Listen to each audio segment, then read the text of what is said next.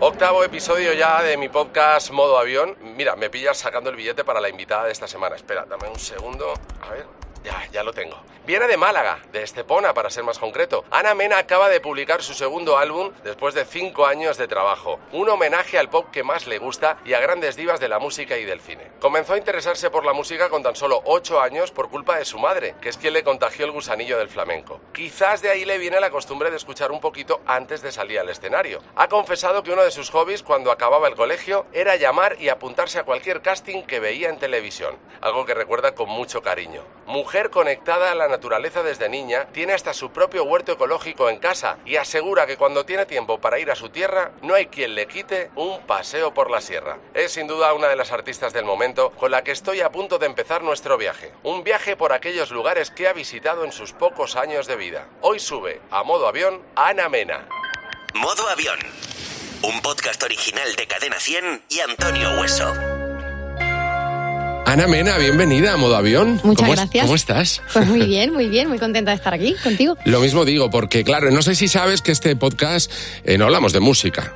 Ya Aunque me- bueno, algo me han contado. A ver, sí, hablamos de música, porque al final siempre los viajes y la música van, van de la mano. Y la primera parada con la que comenzamos es la, la misma para todos. ¿Cuál es el primer viaje que te viene a la mente, el que recuerdas de tu infancia? Pues mira, el viaje, bueno, los viajes, porque hacíamos muchos en coche además, eh, que han marcado mi infancia y que además repetía todas las semanas, era ir a, mm, a Sevilla y a Murcia los fines de semana a cantar.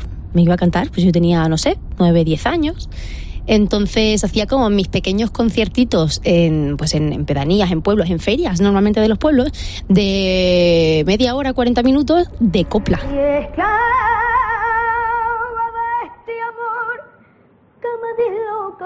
Y muchas veces incluso hacía doblete, porque resulta que el artista del pueblo de al lado se había caído o no podía no sé cuánto, y yo iba y lo hacía.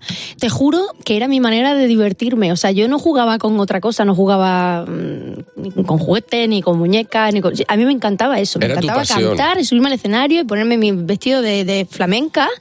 Y, me, y esa era mi manera de jugar un poco. A mis padres, los pobres, los tenía mareadísimos, pobrecillos míos. Eh, tienen el cielo ganado. Pero sí, además es que, claro, eran viajes largos, porque en coche Sevilla eran dos horas y media, Murcia eran seis, desde Estepona, y, y casi siempre se pasaban las noches sin dormir.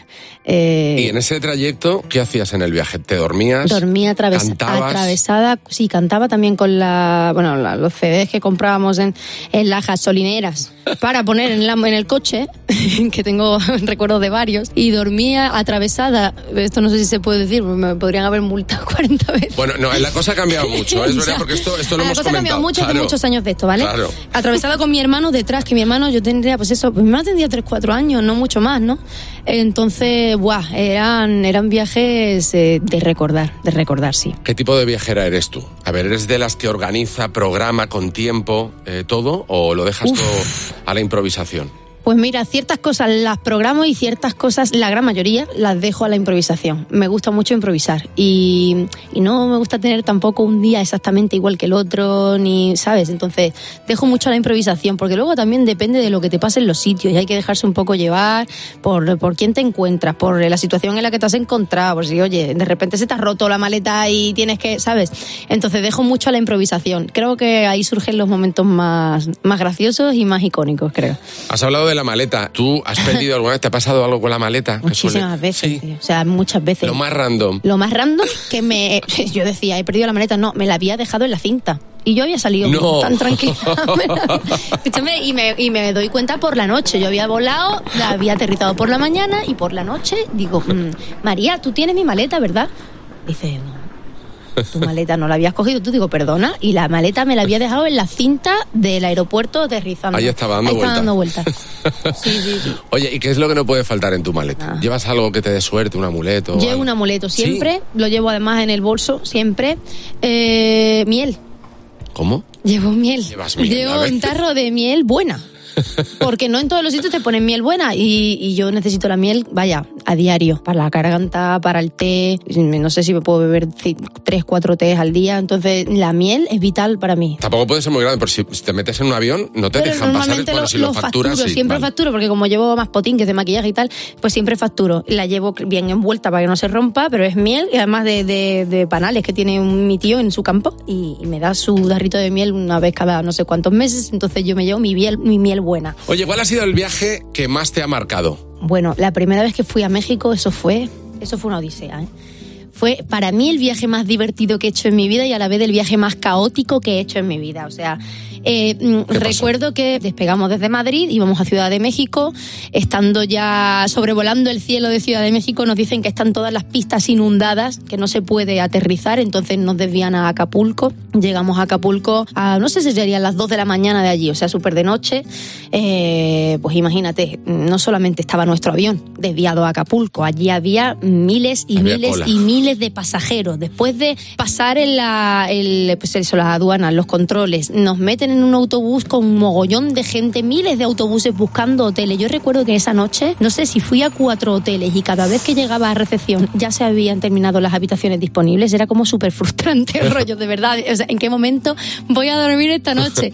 Las maletas por ahí perdidas que nos las habían perdido. Al día siguiente cogimos un vuelo que se retrasó ocho horas hasta Ciudad de México y llegué a la hora de rodar el videoclip sin ropa, sin ensayar la coreografía que se tenía que haber ensayado el día anterior, pero no llegué, claro.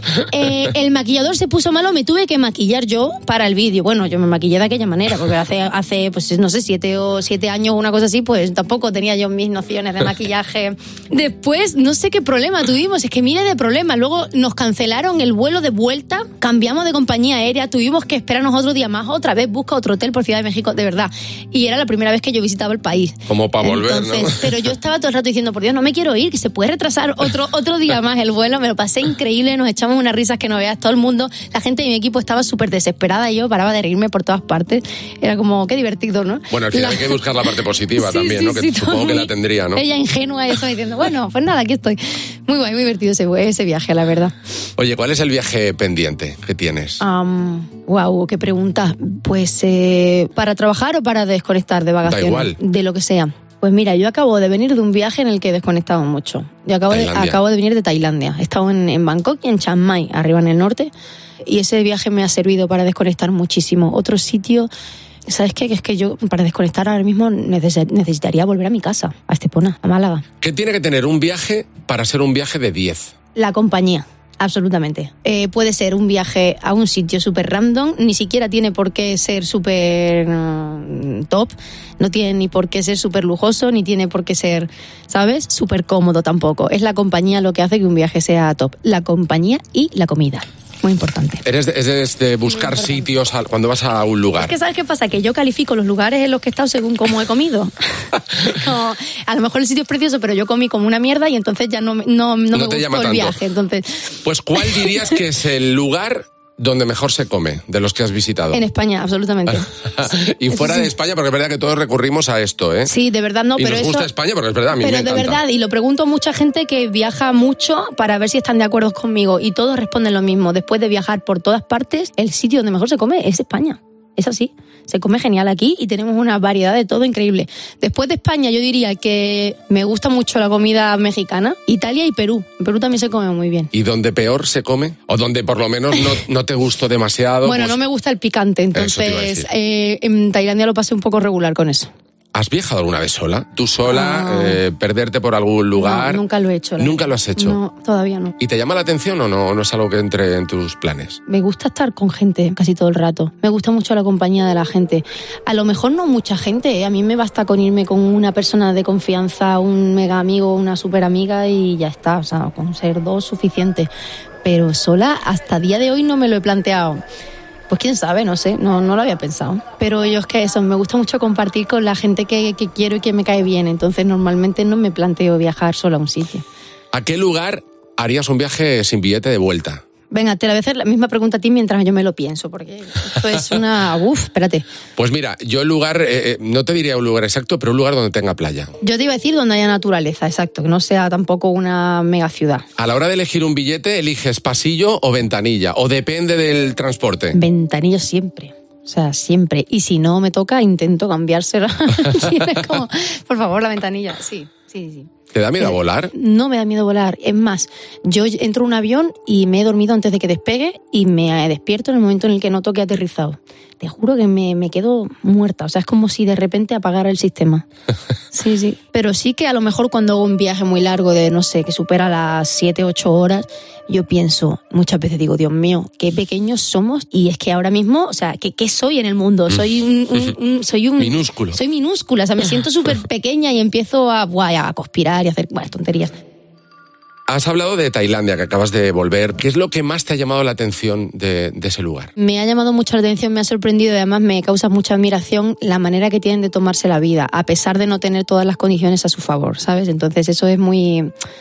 Eso me ha impactado mucho. Ha sido como, madre mía, o sea, nosotros muchas veces nos hundimos en un problema que no tiene ni siquiera tanta importancia y le damos muchas vueltas y no somos capaces de ver que la vida son otras cosas y que, y que hay problemas más graves y hay gente que tiene la vida mucho más difícil que tú y a pesar de eso te lo da todo y tiene una sonrisa en su, en su cara siempre. Entonces eso sí que me ha llamado mucho la atención. Y el respeto que le tienen a la, a la naturaleza, a su entorno, a que hay que cuidarlo todo. ¿Te ha cambiado la forma de ver la vida después de hacer ese viaje? Un poco, sí, verdad que seguiré pecando en, en- en, pues eso, en, en lo- nuestros problemas, nuestros, bueno, no son problemas, sino nuestros contratiempos diarios que nos roban eh, todo el foco de nuestra atención, pero, pero sí te hace, te hace ver las cosas desde otra perspectiva. Lo que pasa es que olvidamos rápido, eso Olvidamos es rápido, exacto, a eso iba, pero bueno, intentaré traérmelo a, a la mente otra vez. Por favor, abróchate el cinturón.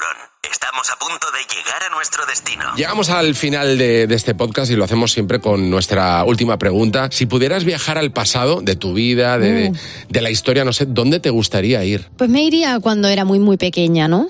A algún momento en alguna peña de flamenco o de copla en las que me mm, actuaba cuando tenía 7, 8 años, pensando en todo, o sea, teniendo la cabeza en el hoy. Ujú. Es como si viajara, pero sigue siendo la Ana de hoy, ¿sabes? Pero, pero no sé, es como que lo, lo vería con mucha nostalgia y, y lo, no sé, revivir esos momentos cuando todavía estabas ahí luchando por un objetivo, yo creo que sería bonito, porque además ya venía toda mi familia conmigo, entonces eran momentos que disfrutábamos mucho juntos, momentos con mi familia y, eh, y cantando. Ana, hemos llegado al final de nuestro podcast, a nuestra estación de destino. Ha sido un gustazo encontrarme Igualmente. contigo, como siempre, y enhorabuena por todo lo que estás consiguiendo, de verdad. Muchísimas Con gracias. trabajo duro, como tú decías. Muchas gracias.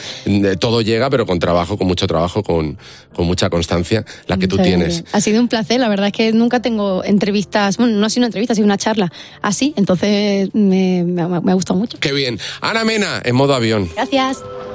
Y en el próximo episodio de Modo Avión, Viajaremos con una artista británica que con tan solo 12 años llegó al mundo de la música gracias a ganar un concurso de talentos, Birdie. Profesionalmente la conocimos en 2011 con su disco debut que llegó a ser número uno en países como Australia, Bélgica, Países Bajos o España, entre otros. En nuestro próximo episodio de Modo Avión nos contará lo poco tranquilo que fue su primer viaje de niña. I just remember Lo really recuerdo estresante. Mi hermano, mi hermana y yo en la parte trasera del coche peleándonos, dándonos codazos, siempre despiertos a las 3 de la mañana, siempre cansados, enfadados. angry. ¿O qué cosa tiene la culpa de que sus maletas vayan siempre llenas? It's more like I Lo peor bring es cuando tengo que traer instrumentos y eso sí que es un poco molesto porque, bueno, en este viaje he traído una maleta grande y un- traído un teclado pequeño y también una bolsa porta equipajes, pero generalmente intento no meter mucho. Es horrible viajar cuando tienes como 100 You've maletas. got like 100 bags. Por último, nos confesará su pasión por viajar en autobús. Creo que prefiero viajar en el autobús.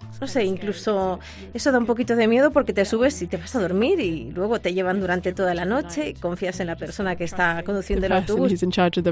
Todo esto y mucho más en el próximo episodio de Modo Avión. Hasta la próxima. Modo Avión, con Antonio Hueso.